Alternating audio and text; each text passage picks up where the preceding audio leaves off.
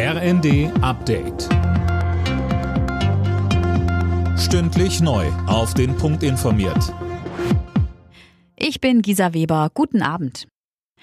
Grünes Licht für den Doppelwumms. Der Bundestag hat dem 200 Milliarden Euro schweren Abwehrschirm der Bundesregierung zugestimmt. Damit sollen unter anderem eine Gas- und Strompreisbremse finanziert werden. Philipp Rösler. Im Dezember will der Bund einmalig die Gasabschlagszahlung von Privathaushalten übernehmen. Anschließend sollen die Gaspreise gedeckelt werden.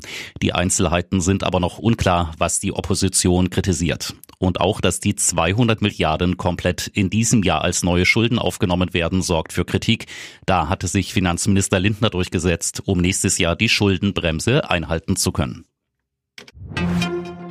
Die Ministerpräsidentenkonferenz in Hannover ist, wie erwartet, ohne konkrete Beschlüsse zu den Energiepreisen zu Ende gegangen. Die Länderchefs appellieren an den Bund, dass die Gaspreisbremse zum Januar und nicht erst zum März kommt. Zum Jahreswechsel soll auch die Strompreisbremse starten. Die EU hat der Ukraine weitere Gelder zugesagt. Im kommenden Jahr sollen 18 Milliarden Euro aus Brüssel fließen, hieß es nach dem EU-Gipfel. Das ist etwa so viel wie in diesem Jahr.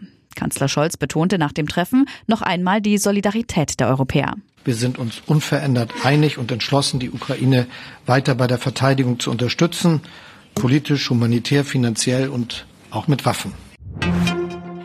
Steve Bannon ist zu vier Monaten Haft verurteilt worden. Der frühere Chefstratege von Ex-US-Präsident Donald Trump ist wegen Missachtung des Kongresses schuldig gesprochen worden. Er hatte sich geweigert, zum Sturm aufs Kapitol vor dem Parlamentarischen Untersuchungsausschuss auszusagen und Dokumente zu übergeben. Und in der Fußball-Bundesliga eröffnen heute Mainz und Köln den elften Spieltag. Mainz ist derzeit Tabellenelfter, Köln siebter. Beide Teams trennt aber nur einen Punkt. Alle Nachrichten auf rnd.de